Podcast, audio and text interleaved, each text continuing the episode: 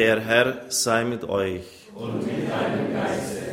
Aus dem heiligen Evangelium nach Lukas. Ehre sei dir, o Herr. In jener Zeit wurde der Engel Gabriel von Gott in eine Stadt in Galiläa namens Nazareth zu einer Jungfrau gesandt.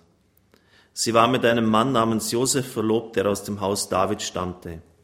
Der Name der Jungfrau war Maria. Der Engel trat bei ihr ein und sagte, sei gegrüßt, du Begnadete, der Herr ist mit dir. Sie erschrak über die Anrede und überlegte, was dieser Gruß zu bedeuten habe. Da sagte der Engel zu ihr, fürchte dich nicht, Maria, denn du hast bei Gott Gnade gefunden. Du wirst ein Kind empfangen, einen Sohn wirst du gebären, dem sollst du den Namen Jesus geben. Er wird groß sein und Sohn des Höchsten genannt werden. Gott, der Herr, wird ihm den Thron seines Vaters David geben. Er wird über das Haus Jakob in Ewigkeit herrschen, und seine Herrschaft wird kein Ende haben. Maria sagte zu dem Engel, wie soll das geschehen, da ich keinen Mann erkenne? Der Engel antwortete ihr, der Heilige Geist wird über dich kommen, und die Kraft des Höchsten wird dich überschatten.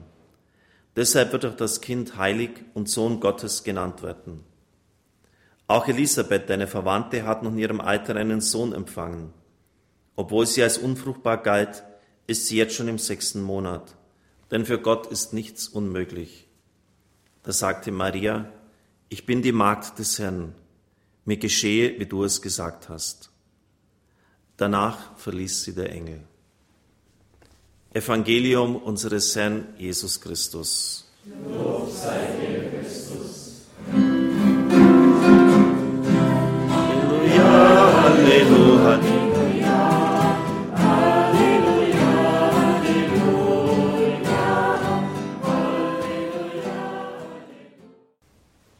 Liebe Brüder und Schwestern im Herrn, liebe Zuschauer, es gibt verschiedene Bilder der Kirche, die alle bestimmte Wahrheiten über die Braut Christi zum Ausdruck bringen, zum Beispiel Weinstock und Reben.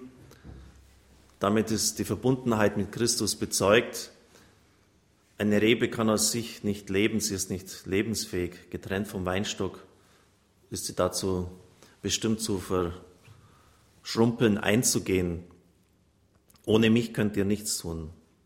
Oder wir denken an den mystischen Leib, der die organische Verbundenheit aller mit allem zum Ausdruck bringt.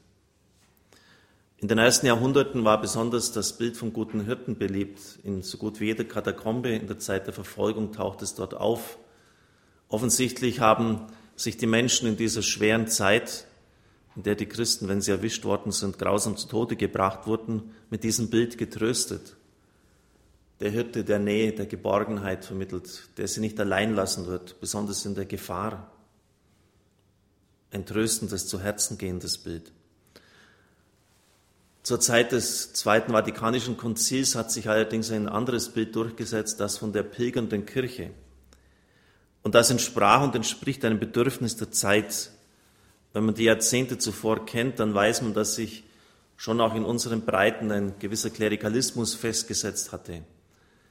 Jetzt hat dieses Bild des pilgernden Gottesvolkes den Vorteil gebracht, zu zeigen, dass alle auf dem Weg sind. Nicht nur der Klerus. Alle sind wir pilgernd auf das himmlische Jerusalem hin pilgernd, unser Vollendungsziel hingehend. Bischöfe, Priester, der Papst und das Volk Gottes. Zudem war es eine Zeit, die sehr von Umbrüchen gekennzeichnet war und ist. Die vielen neuen technischen Erfindungen, die Umwälzungen in Gesellschaft, Staat und Kirche, und da war das Bild vom pilgernden Gottesvolk von Vorteil. Eine Kirche, die unterwegs ist, die sich nicht festsetzt. Aufbruch, eine neue Zeit. Das Stichwort damals hieß Aggiornamento. Johannes, Paul der 23, Johannes der 23. hat es herausgegeben. Wörtlich übersetzt heißt es, auf den Stand der Zeit bringen. Aufbruchstimmung, Optimismus. Wir hatten damals schon hohe Kirchenbesucherzahlen und wenn jetzt noch gewisse alte Schnörksel weggenommen werden und die Kirche sich ja, im Äußeren noch verändern wird und vieles, was vielleicht antiquiert wird, abstoßen wird, dann werden die Menschen in Scharen zulaufen, hat man damals gemeint. Dass das dann oft rein soziologisch und basisdemokratisch missverstanden worden ist, steht auf einem anderen Blatt. Denn schon im Alten Testament heißt es, dass es, oder auch in den Texten des Konzils, dass es eine Societas Ordinata war, eine geordnete Gesellschaft. Das war nicht ein Haufen, der irgendwie unterwegs war. Und wenn es brenzlig geworden ist, das steht auch in der Bibel, sind die Priester mit der Bundeslade vorangegangen. Und es ist auch völlig klar, wer der Leiter, der Führer war, das war Mose. Also diese Dinge muss man schon auch berücksichtigen, wenn man vom Pilgern den Gottesvolk spricht. Aber ein Bild, da werden mir die meisten wohl recht geben, von Kirche ist leider sehr in den Hintergrund gerückt, obwohl es für die heutige Zeit wichtig wäre wie kein anderes, das der Braut.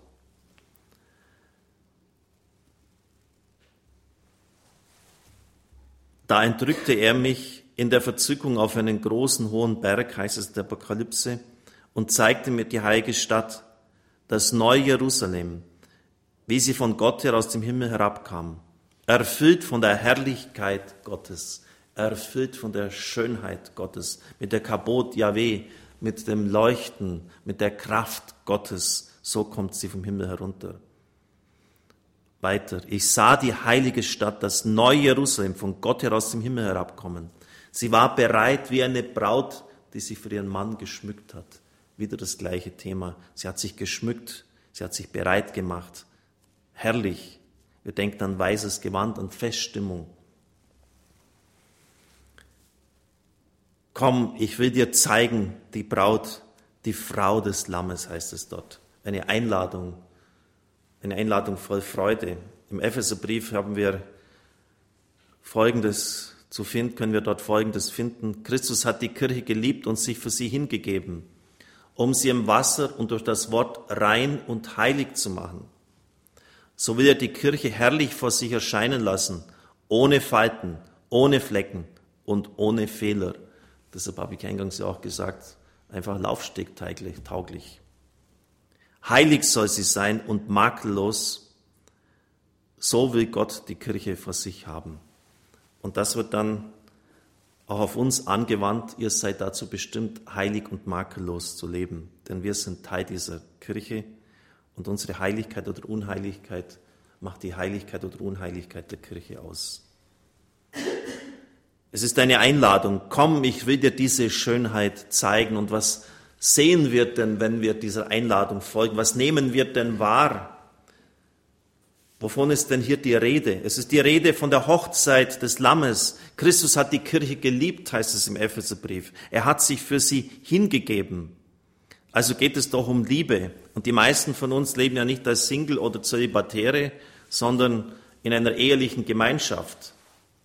Und sie dürften deshalb sehr viel mit diesem Bild anfangen können, mit dem Einswerten von Mann und Frau, mit der Liebe von Christus zu seiner Kirche täglich neu, konkret, direkt erfahrbare Liebe. Eine Liebe, die im Alltag trägt, die dem Leben Glanz, Würde und Sinn verleiht. Eine Liebe, die gerade in schwierigen Zeiten sich bewährt, in Krankheit, Leid, wo man weiß, ich kann mich auf den anderen verlassen, er wird die Treue, die er versprochen hat, halten. Eine Liebe konkret, berührbar, erfahrbar im Leben. Und deshalb wundere ich mich, dass dieses Bild, wo es doch so aus dem Leben gegriffen ist, aus der Lebenswirklichkeit so vieler Menschen so verblassen konnte, wo es doch täglich greifbar ist und wo nicht wenige bis auf den heutigen Tag sagen, ich liebe dich so sehr, dass ich sogar mein Leben für dich geben würde. Und dann, wenn wir da diese Bilder ein bisschen auf uns wirken lassen, dann merken wir doch eine Freude, die aus allen Poren trieft. Wo ist denn die Freude der Bräute, unseres Herrn Jesus Christus geblieben, besonders von Ihnen und auch von den Priestern. In gewisser Weise gilt das ja auch für Sie. Freudige Erwartung, Leben in Fülle. Und wie ist uns diese Freude abhanden gekommen? Kardinal Ratzinger hat in Altötting beim Jubiläum gesagt, dass die Kirche wie eine Hochzeit ohne Wein geworden ist. Er hat sich auf Kana bezogen. Wir panschen nur mit Wasser herum. Der Wein der Freude ist uns ausgegangen. Warum haben wir uns diese Freude rauben lassen? Warum sind wir fixiert auf Skandale und Fehler in der Kirche? Wir haben es vielmehr nötig, an die eigene Brust zu klopfen, nur um ein einziges Wort, eine einzige Dimension aufzuzeigen. An einem Kampftag des Zweiten Weltkriegs sind mehr gestorben als in der gesamten Inquisition. in 300 Jahren. Also müssen doch wir mal vielmehr auch an unsere Brust klopfen. Und mögen wir es denn, wenn der Partner in der Ehe, der Freund immer wieder sagt, das machst du falsch, da liegst du nicht richtig, ändere dich mal dort. Und ich habe es dir doch schon so oft gesagt. Warum nörgeln wir dann permanent an den Fehlern und Schwächen der Kirche herum, wenn wir selber nicht damit leben können, so einen Partner an der Seite zu haben, der immer nur das Belastende und das Negative herausstreicht? Und ich kann es gar nicht oft genug betonen, wiederhole es nochmal, wir sind auch Teil dieser Kirche. Und wir tragen auch zu ihrer Heiligkeit und Unheiligkeit vorbei. Und dann ist es bald vorbei mit diesem richtenden Sitzen über der Kirche und permanent auf die Schwächen und Fehler von ihr hinzuweisen. Werde du erst mal heilig, so sagt uns die Lesung des heutigen Tages. Leb das du mal selber und dann kannst du mal versuchen, den Splitter aus dem Balken aus dem Auge des anderen herauszuziehen. Entfern doch mal den Balken zunächst bei dir, Freund. Leb doch du mal heilig. Und dann schauen wir weiter. Das ist die Botschaft des heutigen Tages. Lassen wir uns doch nicht von dem Geheu der atheistischen Medienwölfe beeindrucken, von dem medialen Trommelfeuer, das seit Jahren über die Kirche hereinbricht.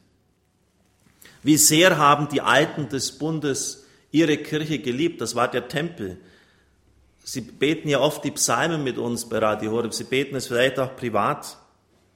Wenn ich dich je vergesse, Jerusalem, so sagen sie in der Sklaverei, in der Gefangenschaft, dann soll mir die rechte Hand verdorren, die Zunge soll mir am Gaumen kleben, wenn ich an dich nicht mehr denke, wenn ich dich je vergessen kann, Jerusalem.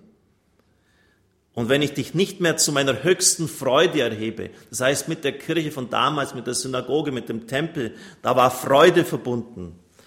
Meine Seele verzehrt sich in Sehnsucht nach dem Tempel des Herrn.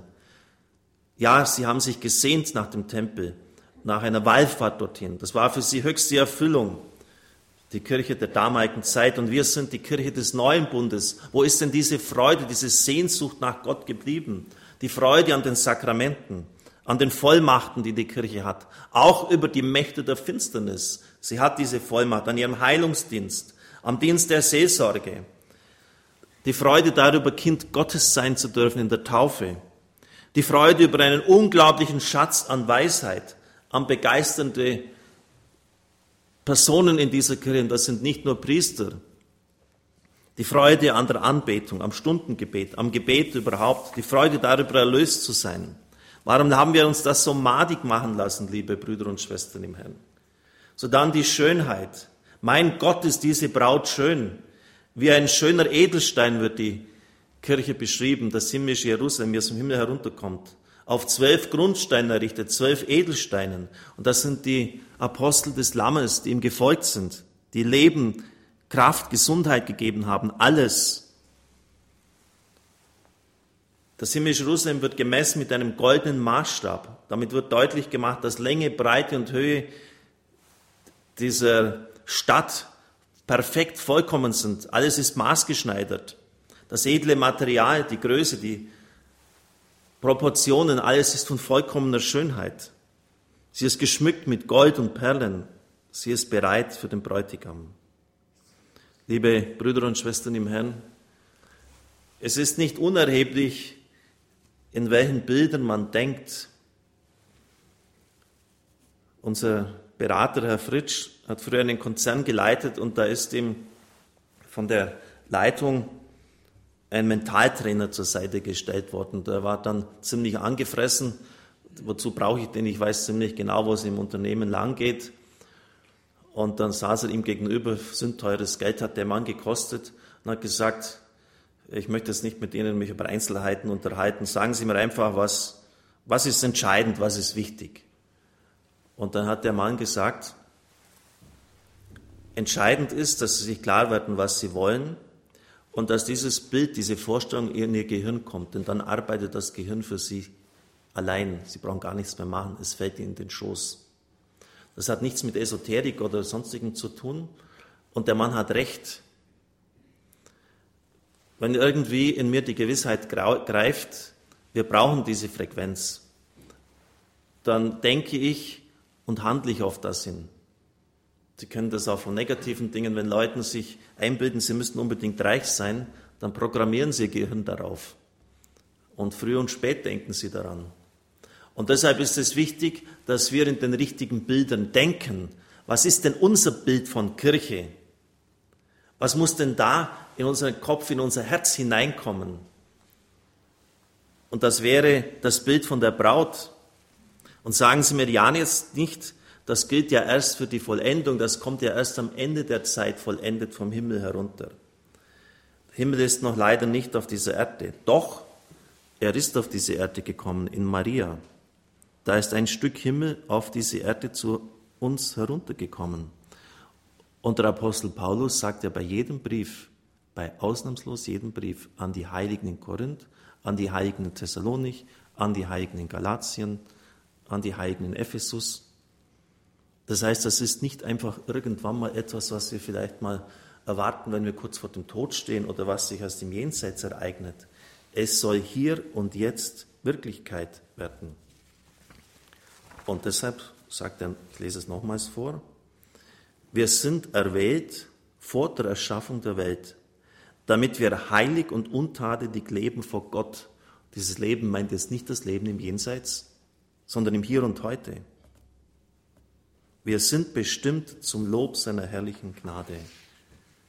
Liebe Brüder und Schwestern im Herrn, es kommt darauf an, dass wir richtig ticken. Ja, Sie haben es verstanden, dass wir richtig ticken. Dass wir die richtigen Bilder im Kopf haben, dass wir richtig denken. Und das richtige und für unsere Zeit ganz entscheidende Bild von Kirche ist das der Braut, von ihrer unbeschreiblichen Schönheit, von der Freude, mit dieser Braut zusammen zu sein und vor allem von ihrer Liebe. Amen.